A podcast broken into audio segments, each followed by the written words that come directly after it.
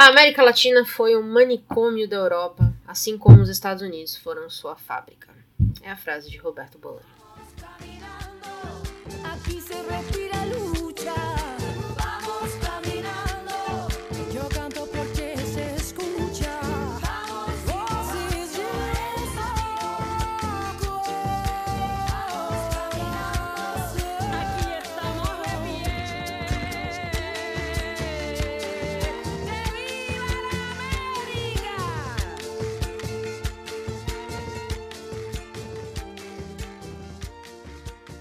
Bem-vindos a mais um episódio do Rede Poderosa de Intrigas, este dedicado a um livro de Roberto Bolanho. Eu sou Patrícia Quartarolo e estou aqui com Caio Lima. Opa, estamos aí, Tá preparado? tentando. Esse é porrada. Porradaria pura, né? Porradaria pura. Antes da gente entrar no livro, acho que vale a gente falar um pouquinho de história, que é pra dar um contexto, né? Explicar pro pessoal aqui de onde é que a gente tá partindo quando a gente fala desse livro. Pode ser? Claro, mete bronca. É, em 2018, o Arquivo Nacional do Chile apresentou mais de mil documentos secretos sobre a operação realizada pelo Departamento 50. Já ouviu falar disso, Caio? Já. O organismo, esse Departamento 50, desmantelou células de espionagem da Alemanha nazista na América Latina entre 37 e 47, foi o período da guerra. E todos esses documentos, eles dão uma visão de uma rede paramilitar que entrava no território latino através da embaixada alemã nos países para se estabelecer em diferentes regiões, tanto do Chile quanto da América Latina. E aí eles recrutavam jovens de origem alemã, normalmente, para espionar as tropas desses países. Em 2007, a Organização Judaica de Direitos Humanos, Centro Simon Wiesenthal, lançou em Buenos Aires a versão sul-americana da Operação Última Chance, que era uma campanha para encontrar os nazistas escondidos aqui na região e processá-los pelos crimes cometidos durante o regime nazista na Alemanha. E a operação foi lançada especificamente na Argentina, no Chile, no Uruguai e, obviamente, no Brasil. Em 2014, o centro declarou que o último líder nazista, o Aloy Brun, responsável pela deportação de pelo menos 128 mil pessoas para campos de, extermínio, estava morto. Ele morreu na Síria. Não- então nós sabemos que muitos nazistas viveram, depois que fugiram da guerra, viveram tranquilamente na América Latina. Certo, Caio? A gente sabe dessa história. Temos aí um histórico depressivo. Não só que viveram tranquilamente, né? Eles viveram mais que tranquilamente. Eles, em alguns momentos, foram até soberanos em exercício político, comunitário, o que é que seja. É verdade. E é por isso que finalmente chegou o momento de nós lançarmos o top mais top de todos os tops, eu diria. Eita, Esse é o lançamento oficial do Top Poderoso. que isso? Top 5 mais inesperado da Podosfera. Meu Deus, É ou não é? Você tá preparado? Eu falei, Stel, você não tá preparado. meu coração não aguenta. Não tem como. Hoje, seguindo o tema, nós vamos falar dos cinco maiores nazistas que fugiram para América Latina para viver a vida, a vida boa na rua, na chuva, na fazenda ou numa casinha, casinha de sapê na PC paulista, né não? Vamos lá, vamos nessa, né? Então, gente, chama a família e vamos ver quem consegue adivinhar o top 5. Ah, um top 5 assim, não sei se tá tão difícil, mas eu acho que dá pra jogar, dá jogo. Vai ter presidente? Tem alguns eleitos. Não nessa lista, mas essa outra, essa, essa aí que você tá falando é outra lista, a gente volta nela depois. Vamos lá. Ah, tá. Foi mal. Roda a vinheta.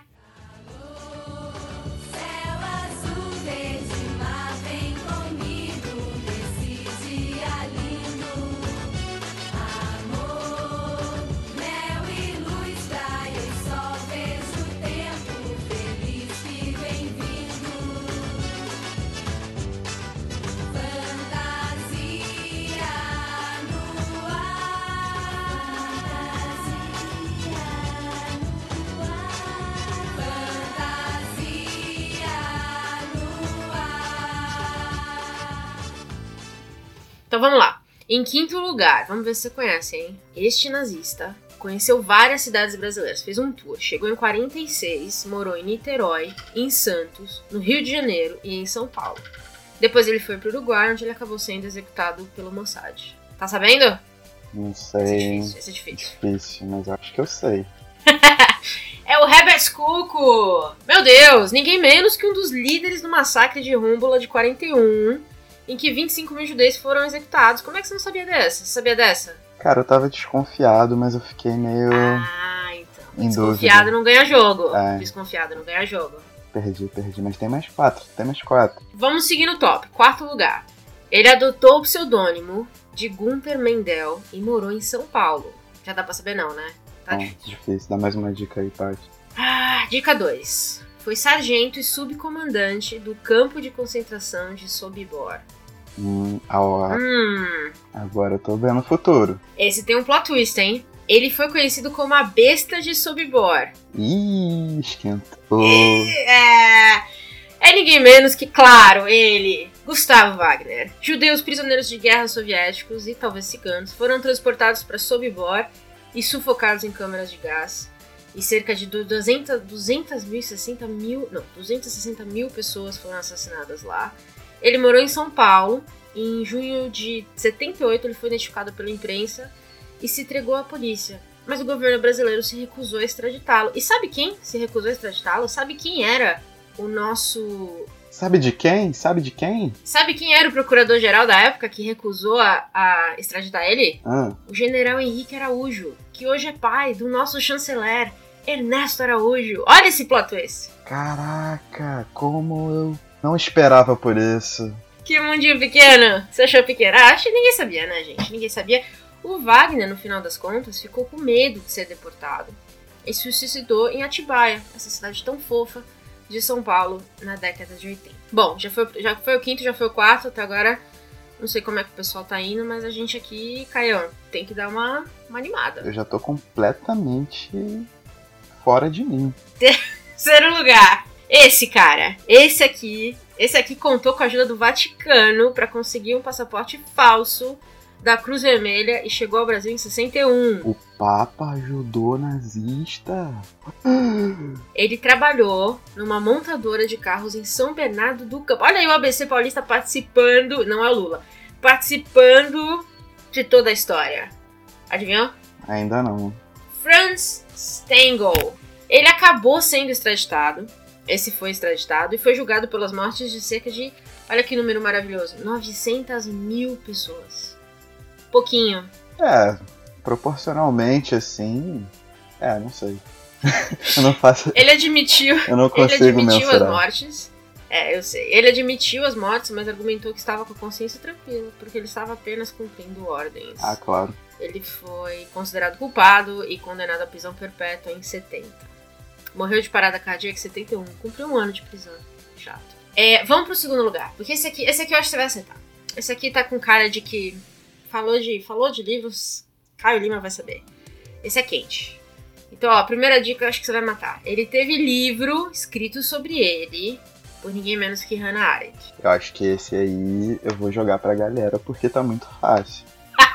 Você vai perguntar pros universitários? Deixa eu perguntar aqui. Não, mentira, não vou perguntar não. Vou. A galera vai saber. Eu vou dar uns.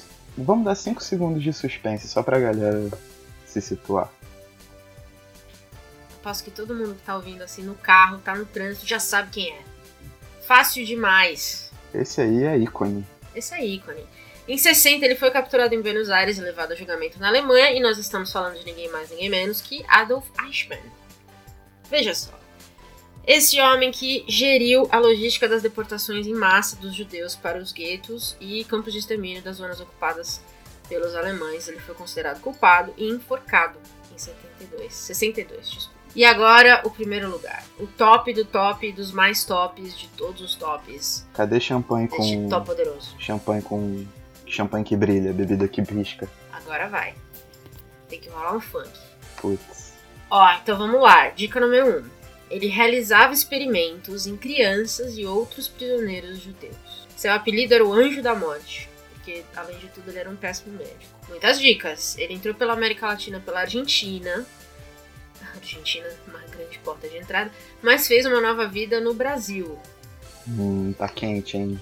Tá quente esse. Ele morreu afogado enquanto nadava na belíssima Bertioga, na Baixada Santista. Hum, se não souber, tem que voltar pra colégio. É o Mengel! Poxa vida, o primeiro lugar, o vencedor desse top 5. Você gostou do top? Gostou do nosso top, top poderoso? Achei horrivelmente maravilhoso. Horrivelmente maravilhoso. E com essa a gente encerra essa primeira edição e voltamos agora à nossa programação normal. Protesto. Ok. não teve nenhum construtor de muros. Eu estou decepcionado com o nosso Poderoso na sua primeira edição. Mas ó, é isso que eu ia falar. Foi a primeira edição. A gente pode fazer uma próxima edição depois de construtores de muro. Beleza. Então fechou. Algo me diz que nós veremos vários no futuro. Sei que vai ter o Bob o construtor da Discovery Kids. Fechamos a primeira edição. e agora, bora pra nossa, pra nossa programação normal.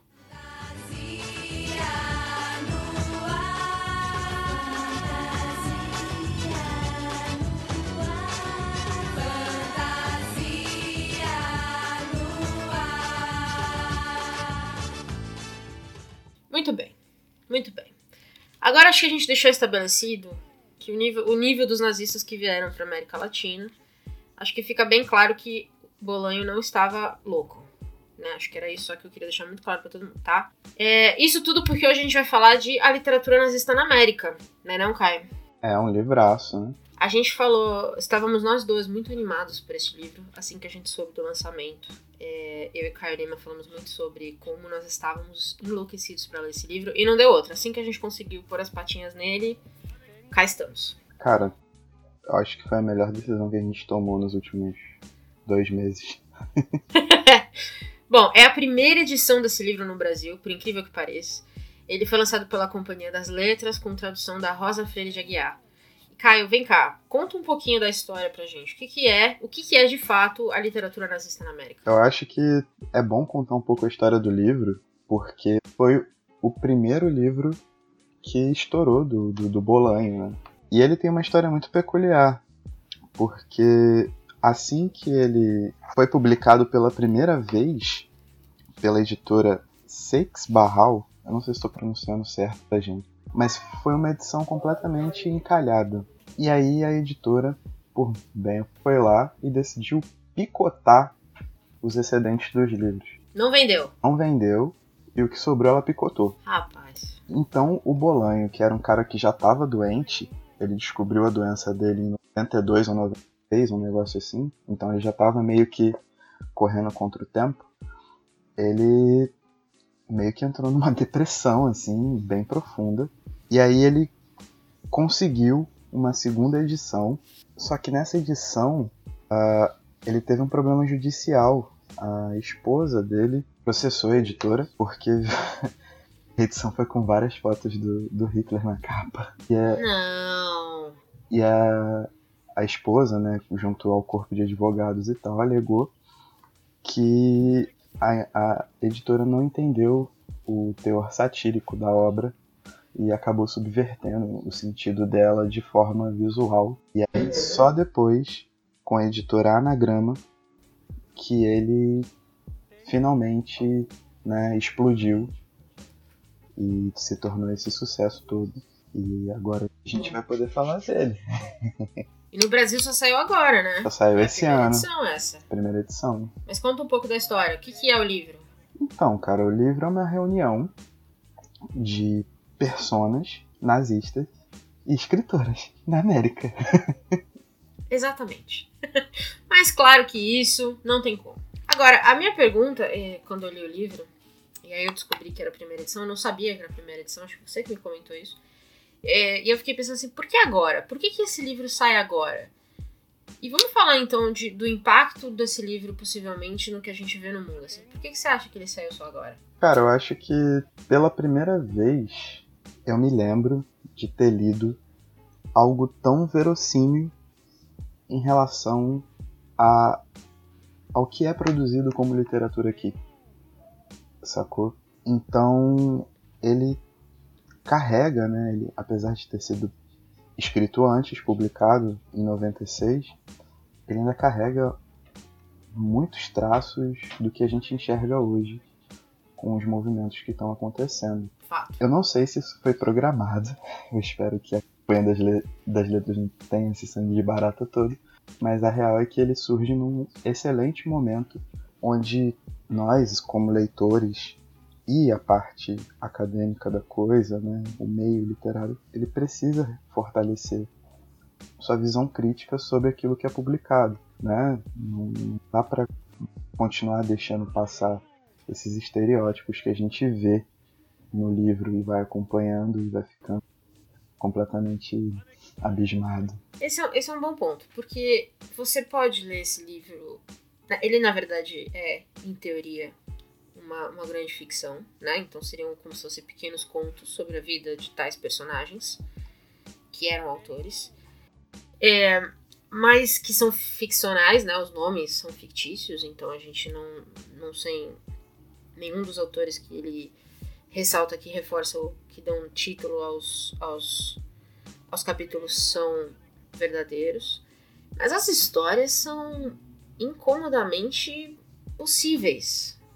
Se essa é a palavra certa. Eu acho que elas existem, né? Eu, eu- eu acho que o maior incômodo gerador, assim, é essa questão de que, apesar das personas fictícias, se a gente ler atentamente, é, cada uma dessas personas e, e meio que compara com tudo que a gente já leu na vida, a gente encontra um tracinho aqui, um traço ali, sabe? Isso vai formando o quadro maior. Eu acho que isso é bastante assustador, de verdade. Não, é muito assustador. Ainda mais quando você para pra pensar que é, assim, a literatura é muito vasta, né? Acho que nenhum ser humano vai conseguir nunca ler todos os livros que são publicados, tudo que é feito hoje no mundo. A, a produção literária é muito grande, né? Então, é interessante porque a gente tende a viver, e isso era algo que eu pensava muito enquanto eu lia, que assim, a gente tende a viver muito na nossa própria bolha, né? Por mais que a gente tente às vezes sair da zona de conforto, não é o padrão você sair da zona de conforto, porque senão não teria esse nome. É, então, tem muita coisa que às vezes eu achava, pô, a literatura, a menos que ela seja descaradamente contra algo que eu acredito, eu achava, bom, é, é, nenhum autor vai colocar nas entrelinhas, é dificilmente o autor ser nazista disfarçado. E a verdade, o que ele mostra aqui, é que isso pode ser muito mais comum do que a gente imagina, né? Total, total. Eu acho que é uma grande sacada do livro que existam perfis completamente intelectuais e que constam no que seria o cânone da literatura na América Latina. Ao mesmo tempo, existam perfis completamente fora da casinha, assim, que você olha e fala, mano, não é possível que isso aqui, tipo, ninguém dá bola pra, um, pra uma pessoa assim, sabe? Exato, é, é esse meu ponto, né? A gente vive tanto nessa bolha que quando vai uma youtuber descendente de italianos resenha um livro meio controverso e explode, e as pessoas descobrem que ela tem algum um certo pezinho na direita que ninguém imaginava antes, todo mundo fica meio chocado. Mas a verdade é que é que a, a gente é que tende a achar que todo mundo do nosso círculo acredita nas mesmas coisas que a gente. Portanto, a arte do nosso ciclo, ela segue essa mesma linha. E é meio chocante quando você descobre que talvez é, um autor que você admirava, um autor que você conhecia, tinha um pezinho aí, talvez, do lado negro da força. E quer saber um exemplo bom disso? Eu não sabia da história do Rubem Fonseca. Pois é, ele até emitiu. Você sabia? Eu sabia já. Eu já tinha conhecimento do livro do Bolanho há muito tempo, porque eu sou muito aficionado em Bolanho. É um dos meus autores preferidos de longe, assim. Acho que todo mundo que já ouviu o podcast sabe disso. Sim. E você disse, você disse que você já sabia deste livro aqui. Sabia do livro e sabia Tá. dessa citação ao Ruben. Ah, Então eu fui procurar saber um pouco sobre essa história e tal. E realmente é bastante controverso, assim. E ele acabou ficando bem. Depois desse livro, assim, ele foi muito contestado, acabou ficando bem no lado B da coisa. Apesar dele ainda ser um autor muito vendido, muito seguido, assim. Mas até, até agora também não foi completamente esclarecido, né? É uma sombra, Isso. é uma sombra. É. O, a gente cita o Rubem Fonseca para quem não leu o livro, porque nessa enciclopédia de literatura nazista a gente tem dois brasileiros. E um dos brasileiros, né? Os dois são duas figuraças, né? Isso. Isso. Vamos falar primeiro desse que tem essa obsessão com o Rubem Fonseca. Sim, é, o, o cara é milicão, né? E ele gosta de escrever e tem no Rubem Fonseca uma relação de amor e ódio. Ele quer. Ele já bolou planos para perseguir o Rubem Fonseca, só que sempre que paira na chefia né? A chefia trava por algum motivo escuso. é, e ele fica nessa paranoia toda atrás do Rubem Fonseca e escrever igual o cara. Enfim, completamente noiado, completamente psicótico. Que é um arquétipo perfeito de uma boa ala, não só de escritores, mas também de representantes que a gente vê no Brasil hoje, né? Exato. Aí, eu li isso, achei incrível.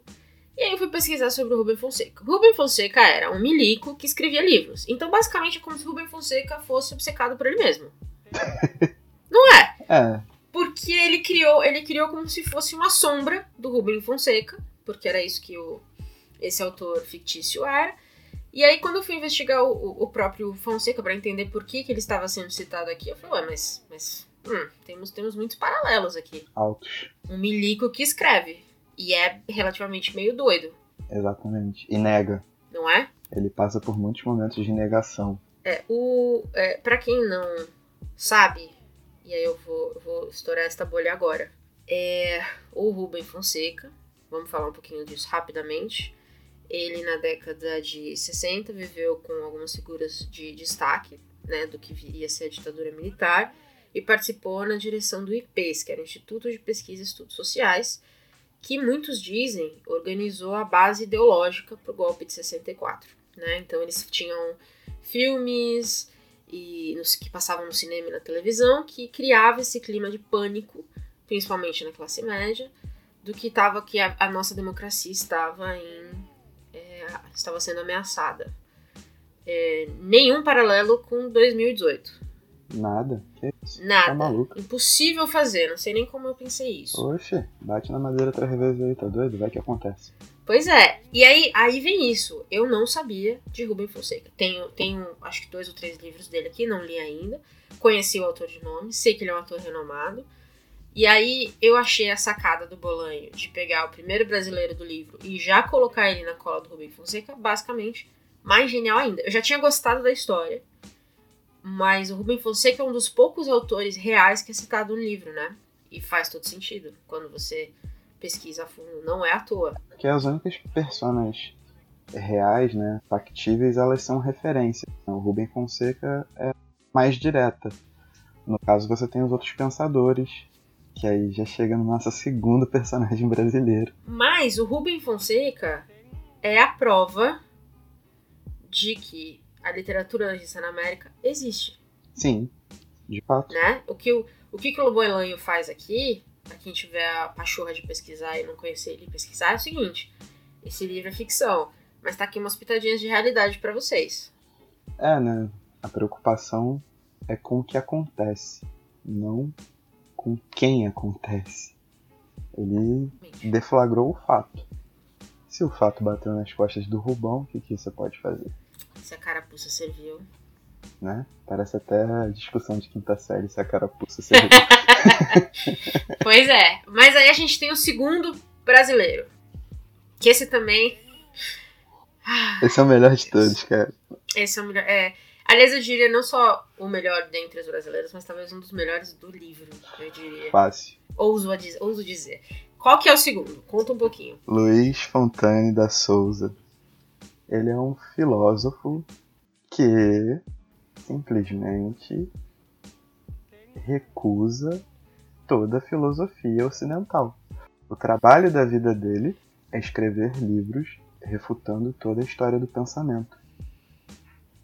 Isso Isso. E vamos só, só reforça pro pessoal. Não é assim, um ou outro filósofo. Ele refuta todos todo mundo, os filósofos. Todos, isso, todos. desde a Grécia Antiga, passando por Montaigne, por quem ele nutria um ódio fora do comum.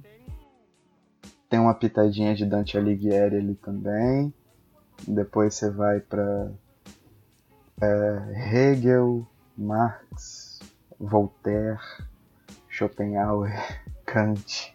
Todo Você mundo. cita, cita o nome, ele refutou. Exato. Ele passou a vida inteira dele refutando os filósofos até que ele ficou maluco. É, Mas já a muito premissa é velho. muito boa. É. Não, a premissa é muito boa. É porque eu achei, eu achei muito interessante ele por um brasileiro fazendo isso, assim. Eu não sei, eu acho que tem um pouquinho de shade. aí do, do Bolanho aos autores brasileiros. Não sei. O que, que você acha? Eu acho que são os caras mais caricatos, né? São, os, são os cuzões, né, da literatura. Sim, eles são os, os mais. Os brasileiros.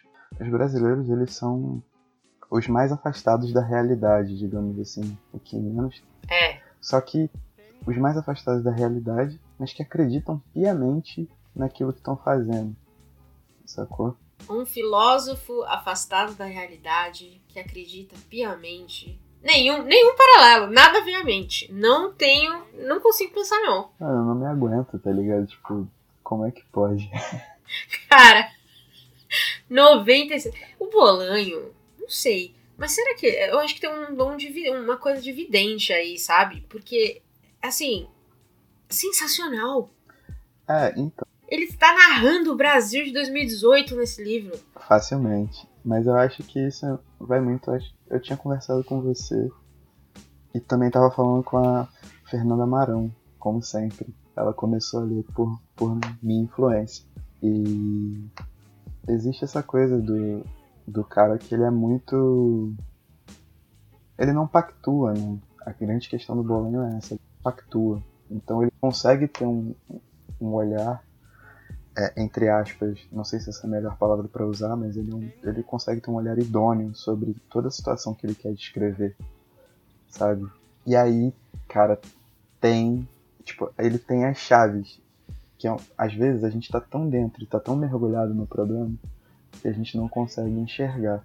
E ele consegue destravar várias chaves, e eu acho que esse livro em particular é uma mostra disso, assim, muito claro, porque os perfis que ele, que ele traça. Tipo, o dos brasileiros, assim, é evidência total. Não, é. Meu Deus, é assustador de ler. Mas num contexto geral, cara, tipo, ele faz isso muito bem. Impressionante a clareza com que ele consegue linkar coisas e, e, e- destravar pequenas zonas comportamentais que pela gente passa batido de uma forma, tipo, a gente tá cagando e andando. E de repente ele consegue botar uma lupa em, em cima daquilo e de repente ele afasta e mostra o envolvimento disso no macro e você só fica assim, tipo, que isso, mano.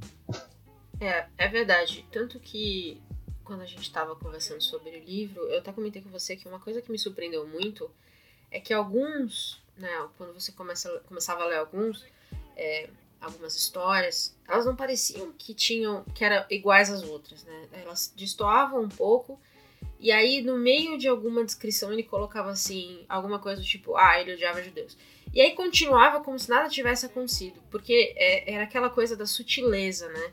O- tem muita tem muito e eu acho que isso é, é essa isso foi o que mais me pegou no livro né? Que é a gente a gente não percebe a gente tá tão acostumado a um ódio cego aquele ódio que grita que berra que que tá sempre à mostra que a gente esquece que existe aquele ódio subliminar que existe aquela coisa bem leve que às vezes ela tá só tocando um pouquinho ali a história é, e o que eu acho que ele mostrou muito nesse livro é isso, que na América, na América, né, nas Américas, mas eu, eu diria que principalmente na América Latina, a gente tem esses dois tipos de, é, não vou dizer de nazista, mas esses dois tipos de ódio. A gente tem esse ódio que grita, que berra, e que é eleito à presidência, mas a gente também tem o ódio sutil, o ódio que usa a literatura para carregar essa conversa, né? E eu acho que muitas vezes a gente deixa passar algumas coisas porque a gente quer desculpar as coisas quando se trata de literatura. É, ele é um. Faz sentido? Ele é um- uma parte do comportamento, né? Uma parte da estrutura. Então você reproduz aquilo sem perceber. E sempre que existe um movimento que vai contra essa estrutura, a tendência inicial é você rechaçar esse movimento completamente, porque você está deslegitimando toda uma história em que você pratica aquilo, né, costumeiramente. E assim vai.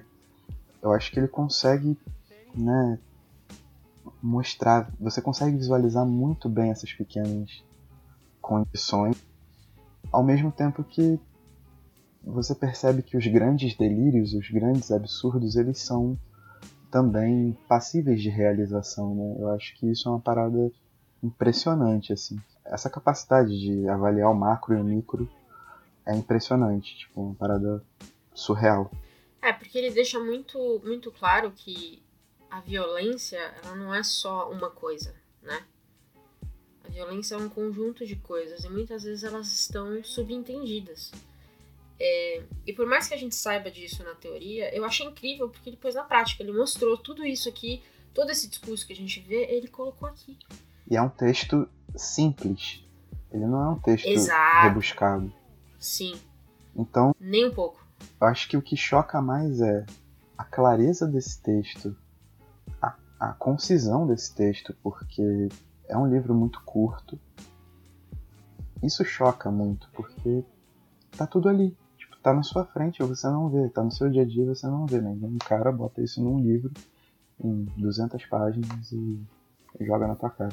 E mais, né? Ele colocou uma outra coisa que eu achei interessante é que, como são personagens variadíssimos, não só de nacionalidade e tudo mais, ele também, ele também espalhou esses personagens no tempo, né? Tanto que tem um deles que morre em 2029.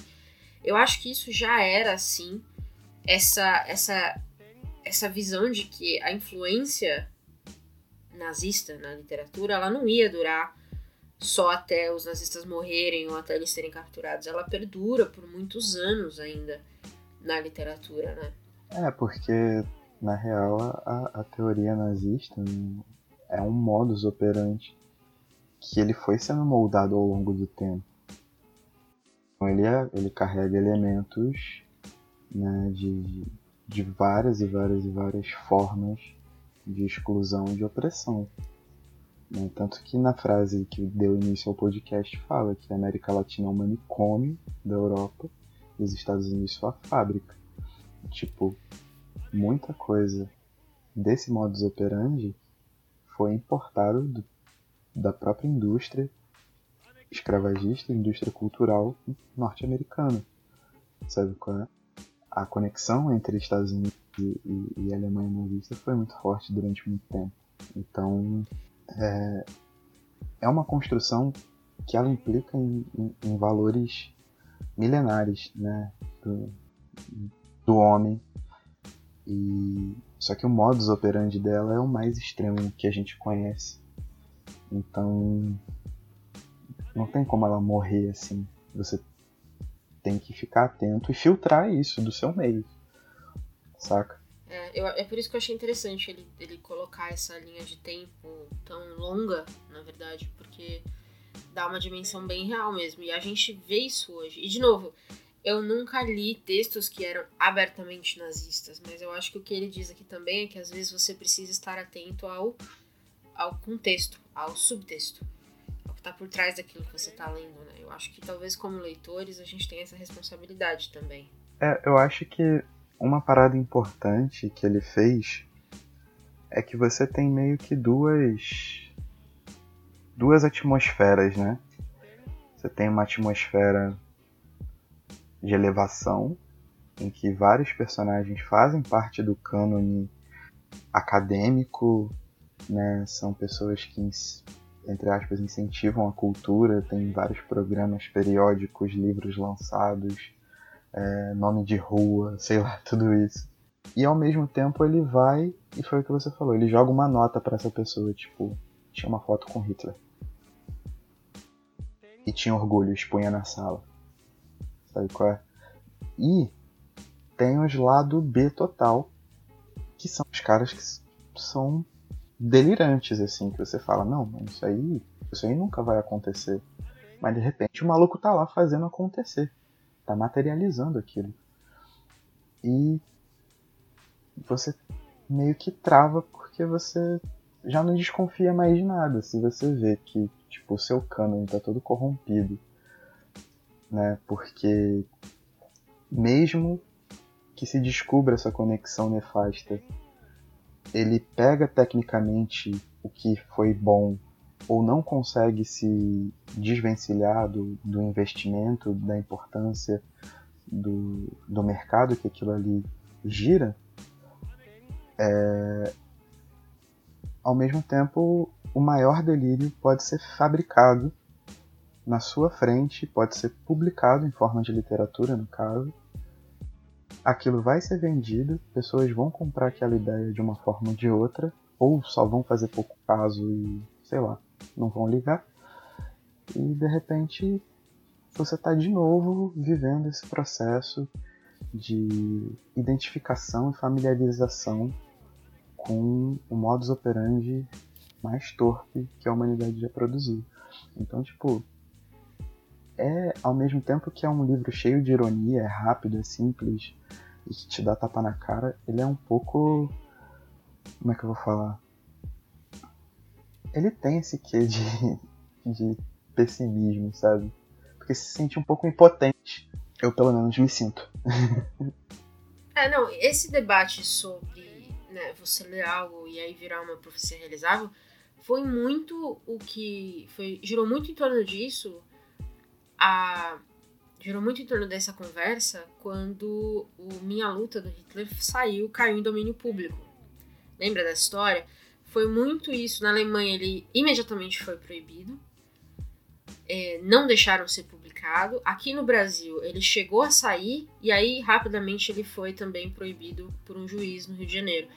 É, mas o, o argumento era exatamente esse, que era o que as pessoas que já têm uma, uma simpatia pelo, pelo discurso vão usar como Bíblia para fazer as coisas acontecerem a gente não quer correr esse risco. Então era o mesmo, é, foi um debate, eu lembro que durou um tempo. Aqui no Brasil, na Alemanha, não teve nem essa conversa. Caiu em domínio público, foi proibido. Pois é, e é um alerta até importante de que você não consuma a literatura produzida por pessoas que reproduzem esse tipo de coisa, né? Mas eu tenho uma pergunta. Sim. Eu tenho Minha Luta. Uhum. É, você não acha que às vezes a gente precisa entender os argumentos opostos para realmente argumentar? Ou seja, eu vou te dizer o que eu fiz. Eu tentei ler o Minha Luta, tá? E foi. não deu. Não consegui. Além de da escrita lixo, é, é nojento em vários momentos. É, mas eu, eu comprei pensando exatamente isso. Eu pensei assim, cara, eu quero entender de onde é que saiu tudo aquilo. É, eu não sei. Você acha que isso é relevante? É uma, é uma parte relevante dessa conversa? Ou simplesmente não ler, esquecer, fingir que não existiu e acabou? Não, eu não acredito na questão de fingir que não existiu. É, você tem que explorar a existência disso para você mostrar como as coisas não devem ser feitas. Exato, é o meu ponto. Conhecer o inimigo. Sim, né? É igual o poderoso chefão fala, né? É, tenha seus amigos por perto, seus inimigos mais próximos ainda. Ah, porém, é, é uma atitude um tanto revolucionária. Você parte de um ponto. Essa é uma pergunta muito dialética, na real. O ponto que eu parto é de que esse tipo de pensamento ele tem que ser você tem que ser de conhecimento para que você não repita, mas ele tem que ser extinto da sociedade. Sacou? Obviamente, eu sei que enquanto houver pessoas, vai haver nazista no Brasil. Mas é, é uma parada muito dialética. Tipo, eu tenho que partir do, do ponto que eu quero extinguir esse tipo de coisa. Eu tenho consciência de que se eu ler Mein Kampf, eu vou achar aquilo ali um lixo, porque foi extremamente mal escrito. A ideia que aquilo ali passa completamente absurda. É, os argumentos que ele usa para endossar essa ideia são mais absurdos ainda.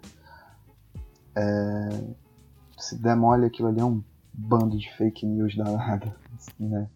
Do início do século XX. O nascimento da fake news. É, sabe? Porém, pessoas vão, pessoas ainda compram essa ideia com muita força. E aí você olha para a Europa e você vê tipo o crescimento desse tipo de desse tipo de comportamento por causa dos imigrantes. Então é, é muito complicado, é uma questão muito muito tipo até que ponto você tá conhecendo o inimigo ou você não tá sendo seduzido por ele, saca? Sim, faz sentido. É por isso que eu acho que o, o literatura nazista é tão importante, porque eu sei, por exemplo, que esse Minha Luta é nazista. Mas eu não imaginava, por exemplo, o que eu falei sobre o Rubem Fonseca. é, sobre o, o que. A gente tende a. Tem muito esse- essa coisa de você. Separe o homem da arte. é, mas eu de fato acho isso muito difícil. Porque toda vez que. A gente até comentou sobre isso aqui uma vez. é, tudo que um autor escreve tem um pouco dele. Acho que é muito difícil você se isolar 100%. Então, é, é, eu acho que é isso que o Bolanho passa, sabe? Às vezes, às vezes não é óbvio, às vezes é sutil, às vezes é as entrelinhas, às vezes é o contexto da coisa. E a gente precisa aprender a diferenciar essas coisas. É, cara, é louco. Tipo, eu não sei como você lê o livro. Eu li como um romance. A minha cabeça, esse livro forma um romance sobre comportamento. Sacou? Você leu por capítulos, Isso. Como se fosse uma enciclopédia mesmo. por personas. O que, que eu posso te falar? É que a Mandy Lucy, logo a primeira persona, ela é a grande financiadora das artes argentinas. Logo latino-americanas, porque ela trazia pessoas da América Latina inteira. Ela criou editoriais, ela publicou livros, ela financiou escritores, não só escritores, mas artistas de todo de todo, todas as áreas. E aí tem uma parte que demora umas três ou quatro páginas, que é dela tentando recriar fielmente o quarto de Edgar Allan Poe do ensaio, que é o ensaio do dormitório lá. Então ela procura incessantemente é, remontar esse quadro, custe o que custar, certo? E mais pra frente tem um, um cara, não sei se ele é peruano ou se ele é colombiano ou chileno, não lembro agora. Eu não fiquei gravando muito as personas, mas que ele pega os campos de concentração e resolve replicar isso no mapa do país. E resolve incentivar isso, tipo, é um grande mapa do tesouro. E ele começa a desenhar esses mapas nos lugares que eles deveriam ser depois. Então, tipo assim, o delírio da Mandy Lucy, ela conseguiu, ela foi tentando materializar até ficar maluca lá com ele. Esse cara aqui também materializou um delírio, sabe? Se você for pensar, esses campos de, de concentração, eles são a materialização de um delírio. Sabe qual é? Tipo, de você exterminar uma raça inteira. Então você vai, você vai meio que criando camadas e construindo um argumento. Isso é muito louco, muito engenhoso, sabe? E isso meio que constrói uma história. Então você começa construindo um quarto, depois você começa arrumando um lugar para aquele quarto, até que finalmente você instala um campo inteiro para aquilo que você quer fazer. Olha que bizarro, sabe qual é? Que é justamente a, a, a, retórica, né? Do, a retórica nazista do, do, da materialização do delírio. Então é muito pesado. E são coisas que são meio que imperceptíveis na vida corrida. Ainda mais na nossa vida corrida, né? Porque tudo passa muito rápido, tudo a gente tá voando, fazendo mil coisas ao mesmo tempo, então recebendo informação o tempo todo. E é muito difícil de perceber isso no dia a dia, na literatura. É verdade. A gente perde a sutileza, né? Exato. Então eu não consigo, tipo, separar o autor da obra. Quem consegue, parabéns. Não concordo. Mas eu não, tipo, eu não consigo. É, pra mim a lição da- do livro do Bolanho é não faça isso mesmo. Graças a Deus, por isso eu sou fã do cara. Mas é, quando eu terminei o livro, é, eu, eu tive essa sensação já quando terminei 2666, mas eu acho que cada livro que eu leio dele, essa, esse sentimento se fortalece, que é que buraco que ficou sem Bolanho na literatura latina, sabe? Que, que vácuo, que perda que foi a morte dele, sabe? É louco, né? Porque é uma janela muito pequena. Ele escrevia desde os anos 70, é, inclusive o que ele fala para os detetives selvagens, né? É, sobre o livro dos detetives selvagens, Carta de Amor à Geração dele. É uma, é uma parada lindíssima. Mas ele só foi ser reconhecido em 96 com literatura nazista na América. E aí veio, tipo, um- uma torrente de Bolonha. E ele morre em 2003. Então, tipo, Pois é. foram sete anos de um de um espetáculo, né? De, de você estar acompanhando em tempo real um cara de nível altíssimo para literatura mundial. Ele morreu e de repente ficou esse vácuo, assim. Até hoje você vê que a parada meio que agora parece que tá tendo um outro boom da literatura latino-americana. Tem muita coisa sendo publicada, inclusive no Brasil, o que é muito legal mas ainda não apareceu um autor com a força que ele apareceu assim. Não. É, é, quando a gente tava conversando, é, eu te falei, né? ele deixou o 2666 pronto, porque ele sabia que ia morrer. E ele queria que a família tivesse. Ele falou: ó, vende o 2666 que vocês vão estar. Vão poder cuidar da vida, né? Basicamente. E o fato do cara ter escrito um 2666 e posto na gaveta, ele sabia o que ia ser esse livro, né? Isso pra mim já mostrou o nível do gênio. Tipo, uma coisa é você ser um gênio e todo mundo te dizer isso, outra coisa é você saber. Porque ele sabia o que ia ser 2666. Sim, eu acho, É muito impressionante. e eu acho que eu acho maneiro na real é que desde os anos 70, quando ele começou a produção dele, ele já tinha birra com os maiores autores da América Latina na época. Por que não? porque ele, ele discordava do academicismo do Octavio Paz, o mexicano, ganhador do Nobel, é, principalmente por esse academicismo dele todo, esse classicismo, tá com o pezinho fincado no que é a base do cânone, e o cânone tá impregnado por todas as ideias exclusivistas, então era a principal birra dele, e ele tinha um- um uma treta com o Neruda também, né? Ele zomba muito do Neruda pelo, pelo fervor do, do realismo socialista que ele pregava na poesia dele, né? Ele queria algo mais próximo, mais real, que ele, da vivência dele ali. E tanto que no livro é, você vai lembrar que tem uma, uma moça que ela é escritora e ela já é meio meio em cima do muro assim.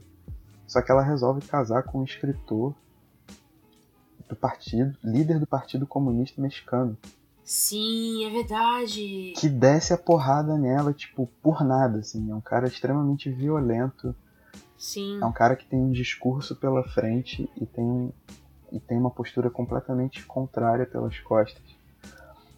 É, e, e por causa desse cara, quando ela vai pra Espanha, ela fica do lado do Partido Franquista. Depois, quando ela vai pra Romênia, ela fica do, do lado do Entrescu, um negócio assim, né? Que era o, o ditador lá. Mas muito foi, muito dessa, dessa inclinação dela foi gerada pela violência doméstica de um líder do Partido Comunista. Ou seja, tipo, ele estava ligado no, no que estava acontecendo, ele distribuía as críticas. Um dos filhos da Mendy Lucy, que circulava bem pelo governo comunista e pelo governo né, militar na, na Espanha, tipo, na Espanha, perdão, na Argentina. Né, então ele tinha, ele sabia fazer o jogo de cintura político, aí ele saía da política ia escrever, depois voltava conforme fosse conveniente e viveu a vida desse jeito. Então, tipo, ele também tinha esse lado crítico em relação a- ao outro lado, a outra esfera.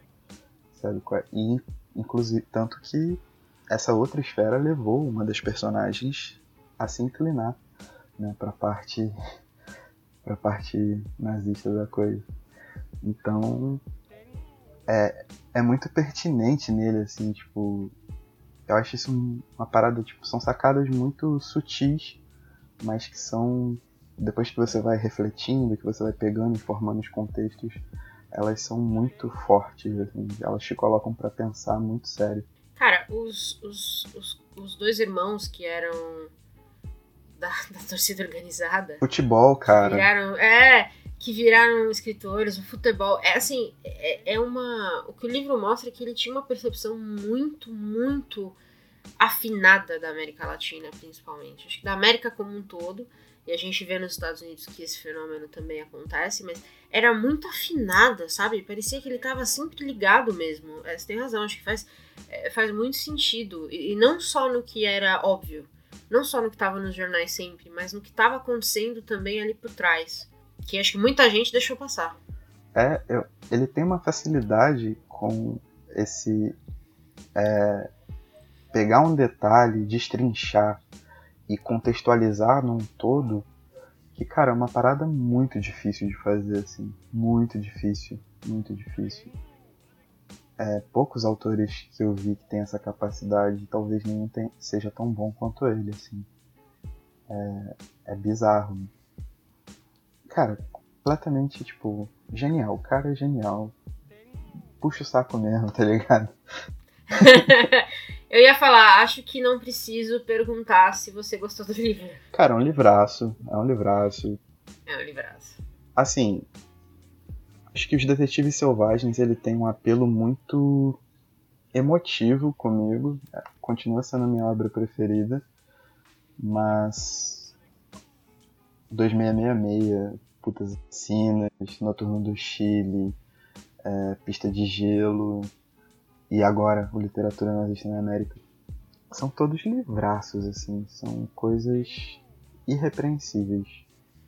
Eu acho que para o momento que a gente vive hoje, inclusive, é, é necessário, assim, para que a gente policie mais o nosso meio, sabe? Para que a gente consiga visualizar espectros e tenha a, a, percepção de que não adianta viver inundado por informação o tempo todo. A gente tem que parar e perceber aquilo que está ao redor da gente. A gente tem que É reparar, né? Porque É na correria do dia a dia, realmente, todo mundo, sem exceção, deixa passar porque essas coisas estão entranhadas já. São coisas que estão que são estruturais. Então, é, é essa parada, sabe? Eu acho que o maluco tinha a capacidade de ver a vida como ele vê a literatura. Isso é assustador pra quem vê, mas é bonito demais pra quem lê, sabe? É, eu, eu gostaria muito de poder é, ver, se se ele pudesse estar vivo, de ver como ele iria reagir a esse momento no mundo, não só na América Latina, mas no mundo todo, essa, essa, esse pêndulo voltando para a direita. É, eu, eu acho que ele teria coisas muito, muito interessantes a dizer sobre isso. São dois caras E- assim. É. Perdão, pode falar. Não, pode falar. São dois caras que eu tinha muita curiosidade de ver. Que é o Bolanho. O outro é o David Foster Wallace. Hum, É, então, é, é, às vezes a gente para pra pensar isso, porque eu realmente não vejo na América Latina saindo ninguém parecido com Bolanho. É, não só no nível de criatividade, mas nessa, nessa percepção tão tunada, tão alinhada com o que a gente é, com a essência latina mesmo, sabe? Que é, é mais ou menos aquela coisa que a gente fala assim, ai, porque a América Latina é férias, é, é várzea, é alegria, é festa, mas na verdade não. A América Latina é muito triste, é muito violenta. O Brasil é muito triste, é muito violento. Então, assim, é, tem uma coisa o que a gente mostra pro mundo e outra coisa a nossa essência. E eu acho que o Bolanho, ele via a essência da América Latina e, e, assim, sendo muito sincera, não é bonito. E, e ele não tinha medo de falar isso e, e mostrar isso. E não, não precisava dizer com todas as letras. Ele mostrava, ele dava... O, pra mim, o literatura nazista é literalmente isso. É um passo a passo do quão a nossa essência já tá corrompida. É um passo a passo. Meu Deus, que deprê. É, né? Eu, eu falei contigo que a gente tava muito empolgado pra fazer, mas que Deprê, vou ter que abrir um vinho. quando colocasse as ideias no, no papel, assim, né? Quando começasse a falar, tipo, a gente ia começar a pensar por cima e ia, ia começar a bater. É batata, cara, não tem jeito. É um livro muito forte. Bater a bad. É um livro muito forte porque ele reflete diretamente na gente, né? Mas ó, recomendadíssimo. Acho que quem não está, quem está escutando, se você ainda não leu nada de Bolanho, faça um favor a si mesmo. e leia Bolanho. Como o Caio disse, qualquer livro de Bolanho. Acho que qualquer um você vai ter uma surpresa positiva. A literatura nazista na América é excelente. É, vale a pena ler. Leia com paciência, leia com calma, leia entendendo o que você está lendo. Volta aqui depois e ouve o nosso podcast de novo. É, vale a pena destrinchar esse livro, vale a pena degustar o livro. Bolanho, aliás, qualquer livro dele, né? Eu diria que vale a pena tirar seu tempo pra ler, né?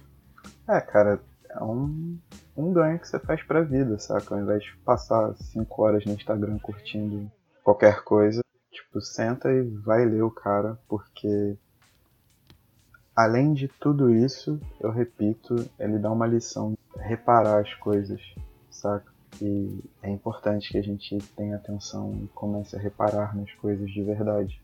É um momento crucial. É um momento crucial. E com essa, acho que fechamos, não é mesmo? Fechamos. Meio triste, meio deprê. Que nada. Tá tudo tranquilo, tudo sus. É, a gente não vai ter mais, né, só reforçando nos nossos episódios as recomendações, porque agora a gente tem o BO e a gente tem os diários de leitura. Então, se você ainda não ouviu, toda terça-feira sai um diário de leitura. Eu e o Caio nos alternamos para contar para vocês o que, que a gente leu, o que, que nós estamos lendo, o que queremos ler e falar um pouquinho de como essas leituras estão rolando. E todo mês, a gente segue aí desde janeiro, a gente tem o BO do mês, em que a gente fala o melhor, o pior, o que, que foi de bom e o que, que teve de ruim. Certo, Caio? Certo, e pra quem não quiser se surpreender, meu diário é sempre alguma coisa de doidão. Então, a Paty já é uma pessoa mais centrada, eu sou viajante. Não, é porque Ok. já divide, tipo, o ímpar é seu, o par é meu.